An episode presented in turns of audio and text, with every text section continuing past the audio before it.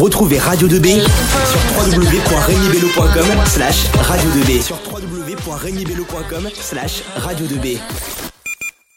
Et on se retrouve tous à nouveau pour parler cette fois d'émigration. Je suis en bonne compagnie, entourée de beaucoup de personnes, et je vais vous laisser vous présenter. Alors bonjour, moi je m'appelle Morgane Vinois et je suis une élève de Corail. Bonjour, euh, Maïd Lebras, une élève de seconde Corail. Bonjour, euh, je m'appelle Léana Benigno et je suis aussi une élève de seconde Corail. Hum, bonjour, je m'appelle Duc Magalang et je suis en seconde de Corail. Alors, euh, on- je suis en compagnie du coup de Léana Benino et de euh, Maëlie Lebras.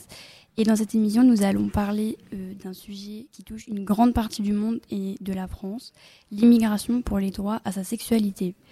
Tout d'abord, il faut savoir que les lois face aux différents genres sont différentes selon les pays, comme par exemple les lois face à la sexualité en Iran sont totalement opposées par rapport euh, à ça, euh, par rapport aux lois françaises.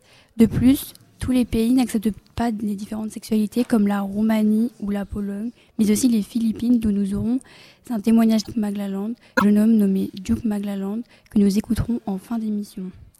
Donc nous vous parlerons euh, des premiers historiens à avoir abordé le sujet de la, jusqu'à la, médiatisation de la, de la communauté LGBTQIA+, de nos jours, euh, en passant par beaucoup de dates importantes pour comprendre l'évolution de cette communauté. Maintenant, je laisse la parole à Léana. Merci Morgane. Donc pour commencer, il faut savoir que la part moyenne de la population LGBT+ dans le monde s'élève à 9%, ce qui n'est pas beaucoup. Mais pourtant, de nombreux pays refusent de reconnaître certaines sexualités euh, l'homosexualité. Les pays à dépénaliser euh, l'homosexualité, mis à part la France, sont euh, les Pays-Bas en 2001. Pourtant, la France réussit à être le pays soutenant le plus, d'après les historiens.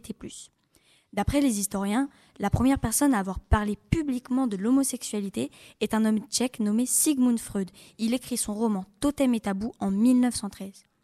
Malgré tout, les pays ne pénalisant pas l'homosexualité ont créé la journée mondiale contre la transphobie, l'homophobie et la biphobie qui se déroule le 17 mai depuis 18 ans, soit de 2005 à de nos jours. Aujourd'hui, le thème de la sexualité n'est plus un sujet tabou. Beaucoup de marches ou de manifestations sont organisées pour faire paraître leurs droits dans les pays où les lois concernant la sexualité sont encore en cours d'évolution, voire complètement inexistantes. Comme en Géorgie, où les restreintes des différentes façons de penser très restreintes des différentes sexualités, contrairement à à certains pays où être membre de la communauté LGBTQIA+, est une fierté, comme en France ou même dans les quartiers pauvres du Mexique. Une grande marche réunissant les membres de la communauté LGBTQIA+, est organisée tous les ans. Vous devez sûrement la connaître, elle est, née, elle est nommée la Gay Pride. Elle est surtout organisée dans les grandes villes comme Los Angeles, euh, New York, voire Paris. Euh, donc euh, maintenant, je vais laisser la parole à ma camarade Maïlie Lebras, qui va vous parler de l'immigration en lui-même. Merci Léana. Alors comme ma camarade le disait tout à l'heure, la Géorgie est un pays qui accepte peu la communauté LGBTQIA+. Malgré la loi d'août 2007 interdisant les discriminations fondées sur l'orientation sexuelle, aucun moyen n'a été pour mettre en application cette disposition. Beaucoup de Géorgiens quittent leur pays après avoir perdu leur famille ainsi que leur emploi à cause d'une transition sexuelle ou d'une transformation totale. Les membres de la communauté LGBTQIA+, n'ont quasiment aucun droit en Géorgie, par exemple le don de sang, le mariage ou même l'adoption leur, leur sont interdits, alors la plupart du temps ils fuient leur pays en direction de la Belgique pour obtenir plus de droits. Après avoir lu plusieurs témoignages, on peut constater que tous les immigrés ne sont pas forcément acceptés au début, mais ils ont tous un très grand espoir et une forte volonté de réussir à se construire une nouvelle vie dans leur nouveau pays. Mais nous leur donnons tout notre soutien et nous espérons que maintenant je vais laisser une vie meilleure. Maintenant je vais laisser la parole à Duke McLagang qui va vous raconter son histoire. Ah, merci Marie. Euh, je me présente.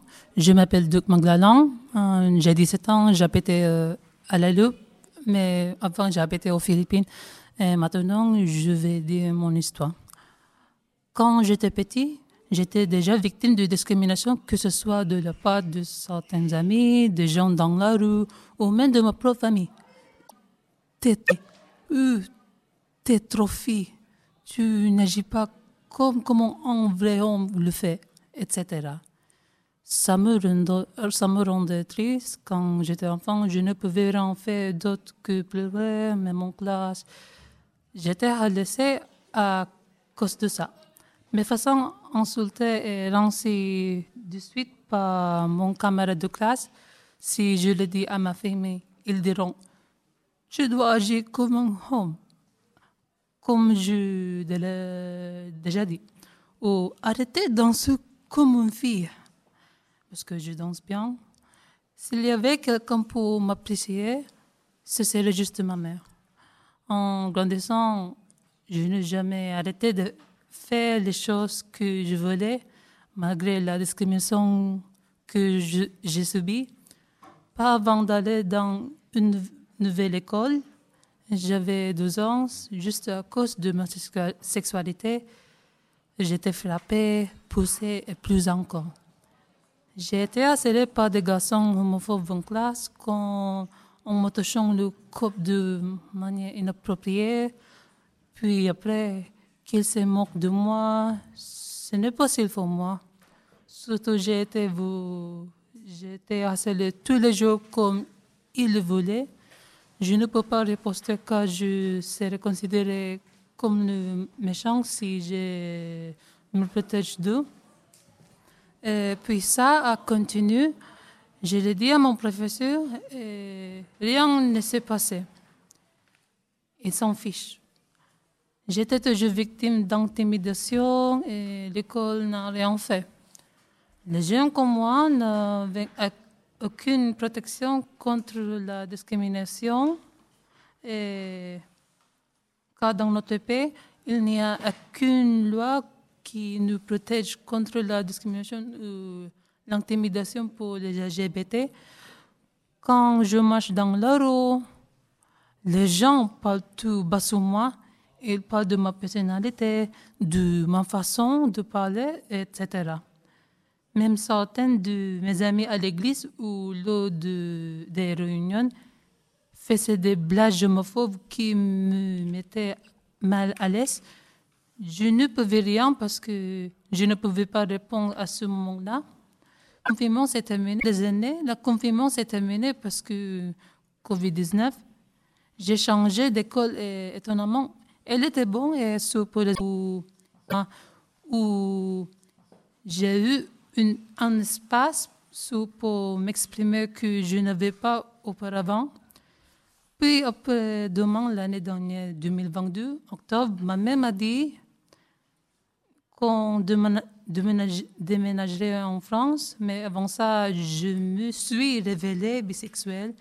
Ma mère m'a dit, c'est comme tu veux, c'est bon pour moi, c'est pas grave.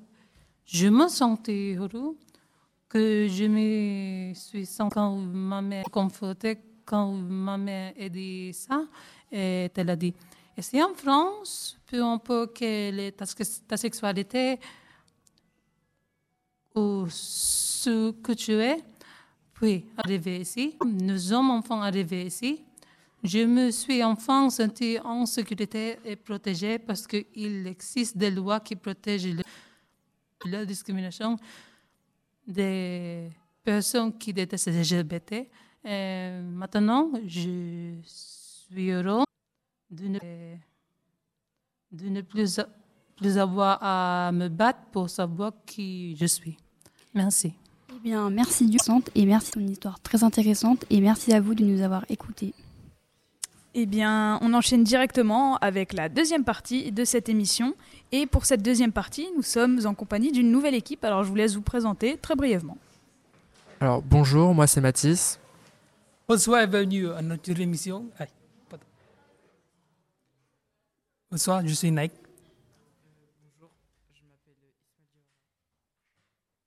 Bonjour, je m'appelle Ismaël Diawara. Bonsoir et bienvenue à notre émission de, de radio spéciale sur le droit à une vie de qualité en période de changement climatique et les réfugiés climatiques. Je suis Nike Magalang et je suis accompagné de deux experts, Mathis et Ismaël. Aujourd'hui, nous allons explorer les défis liés au changement climatique et comment cela affecte la mobilité des populations. Mathis, Peux-tu nous définir ce que le réchauffement climatique? Le réchauffement climatique est l'augmentation des concentrations de- en gaz à effet de serre. Il se traduit par une hausse de la température à la surface du globe. Merci Mathis. Donc, Monsieur Ismaël, qu'est-ce qu'un réfugié climatique? Alors tout d'abord, un réfugié climatique est une personne contrainte de quitter son pays du fait d'une catastrophe climatique qui est ou liée au réchauffement climatique. Les premiers réfugiés climatiques fuient le delta du Gange entre l'Inde et le Bangladesh à cause d'une montée des eaux trop importante. Ils ont donc cherché de meilleures conditions de vie. La plupart des réfugiés climatiques viennent principalement d'Afrique du Nord, de l'Afrique centrale, de l'Asie, de l'Ouest, d'Amérique du Sud et du Moyen-Orient. Les pays qui acceptent et accueillent les réfugiés climatiques sont l'Europe de l'Ouest, l'Amérique du Nord et du Sud, l'Australie et l'Afrique du Sud. D'accord. Savez-vous quels sont les droits des réfugiés climatiques en France Mathis En France, pas. Donc, climatique n'existe pas. Donc, personne ne peut justifier une demande d'asile sur la dégradation de l'environnement. Par contre, la dégradation de l'environnement par la pollution est clairement prise en compte depuis quelques années. En effet, pour la première fois en France, une balle a été prise en vue médicale a été prise en compte et acceptée à Bordeaux en décembre 2020, car ce réfugié bangladais résidait en France depuis 2011, mais il y avait mais il avait obligation de quitter le territoire. Mais elle s'est vue annulée par la Cour d'appel d'administration. D'accord. Quel pays dans le monde accepte les réfugiés? Les pays dans le monde qui alors les pays dans le monde qui acceptent les réfugiés sont euh, donc l'Europe, la Nouvelle-Zélande et euh, le continent. À l'échelle mondiale, comment les pays essaient de limiter leur impact? Année lors d'un sommet se réunissent chaque année lors d'un sommet, c'est-à-dire une réunion de tous les pays du monde. C'est une COP, Conference of the Party. Ces COP ont pour but de lutter contre le réchauffement climatique grâce à des grandes décisions prises par l'ensemble des pays. L'une des COP les plus marquantes est la COP 21 organisée à Paris.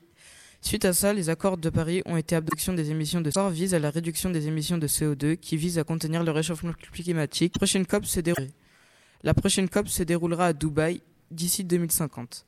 D'après l'ONU, il y aura 250 millions de réfugiés climatiques dans le monde. Ok, merci. beaucoup. Comment la France essaie de limiter son impact sur l'environnement et les raisons? Mathis? Pour cela, la France a créé de grandes lois pour lutter contre le réchauffement climatique, avec les lois de 1995, duquel découlent quatre grands principes celui de précaution, de prévention et de correction, et, le pollueur doit payer, c'est-à-dire d'infliger des frais supplémentaires aux grands pollueurs qui déversent dans la nature des substances dangereuses. La mesure la plus importante en France est la charte à intégrer le droit 4, qui vise à intégrer le droit français relatif à la protection de l'environnement au bloc constitutionnel, dans le préambule de la Ve République. Elle y est intégrée en 2005. Elle a pour principe de précaution du droit de vie dans un environnement respectueux des équilibres naturels. Malheureusement, ce principe ne s'applique pas aux réfugiés climatiques, vu qu'il n'y a pas de droit en France. Les dernières lois françaises qui ont été mises en vigueur est la loi pour le climat et résilience du 22 août 2021, qui traduit une partie des 140 propositions de la Convention citoyenne pour le climat. Elle vise à réduire massivement nos émissions de gaz à effet de serre, dans un esprit de justice sociale. Pas prévu. Par contre, qu'une grande loi n'a été prévue. Par contre, le PLF, avec le fonds vert, est reconduit et ses crédits sont augmentés à 2 milliards, 2,5 milliards d'euros. La France essaie de diminuer son impact à cause des catastrophes climatiques qui toucheront la France d'ici 2050 à 2100. En effet, la France risque d'être touchée par un flux migratoire important à cause de la montée même de l'Hexagone, à cause de la montée des eaux qui sera un fléau pour de nombreux Français vivant sur les côtes, a notamment annoncé le GIEC. Merci. Comment l'eau est passée de réfugié à citoyenne néo-zélandaise Alors, l'Aune est passé de l'Aune Teitoa est, pas- est passé de réfugié à euh, citoyen néo- néo-zélandais euh, grâce à la, coalition Vert Travailliste euh, au pouvoir en ce moment et depuis deux mandats. Car l'Aune, un réfugié climatique, a été le premier accepté en 2015. Donc il a quitté son pays, lui et sa famille, car il courait un, il courait un péril mortel aux îles Kiribati. Les conditions de vie étaient difficiles, il y avait très peu d'eau potable et la ville était très polluée. Merci. Les pays respectent-ils les droits humains? Euh, les DUDH, c'est-à-dire droit universel de l'homme, certifient le droit à la vie, à la liberté et à la sûreté pour tous les citoyens du monde, comme l'indique l'article 3 du DUDH. L'article 13, lui, stipule que toute personne a le droit de circuler librement et de choisir sa résidence à l'intérieur d'un État. Toute personne a le droit de quitter tout pays, y compris le sien, et de revenir dans son pays. Toute personne a le droit à un niveau de vie suffisant pour assurer sa santé, son bien-être et ceux de sa famille, notamment pour l'alimentation, d'après l'article 25. Cependant, cependant aucun droit pour les réfugiés climatiques n'a été créé, alors que selon le DUDH, les pays qui n'accordent pas l'asile aux réfugiés climatiques valeurs du DUDH, position avec les valeurs du DUDH, car, les pays ne respectant pas les droits de l'homme ne sont pas remarquer par les autres pays, ce qui n'est pas normal. Car les pays ne se soucient pas des réfugiés climatiques selon le DUDH, ce qui n'est pas respecté dans la réalité. Merci. Le droit français permettra-t-il une création d'un statut du réfugié climatique? En effet, alors que le nombre de réfugiés climatiques ne cesse d'augmenter dans le monde ces dernières années.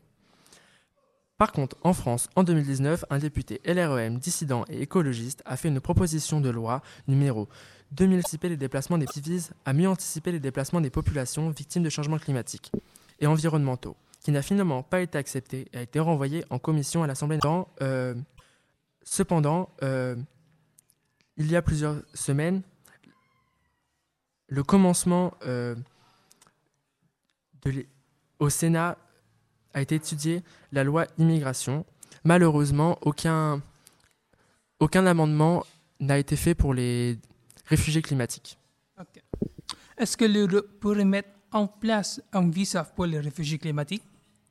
Tous les États et membres de l'Union européenne se sont posé la question en vue d'une création d'un visa pour les réfugiés climatiques à l'échelle européenne. En effet, depuis que samedi a annoncé l'Australie euh, l'accueil de 280 réfugiés climatiques par an venant des îles Tuvalu, plus une aide de 9,5 millions d'euros pour aider au renforcement du littoral, qui a été une proposition faite par le Premier ministre Anthony Albanese. Les pays européens se pensent se penche de plus en plus sur la question de l'immigration climatique pour un environnement sain. Merci d'avoir écouté cette émission spéciale sur le droit à une vie de qualité dans un monde confronté au changement climatique. Les réfugiés climatiques sont parmi les populations les plus vulnérables et il est crucial de comprendre leurs besoins et d'agir pour les protéger. À bientôt. Bien, merci. Eh bien, merci pour cette émission très instructive. On vous souhaite une à tous une très bonne soirée.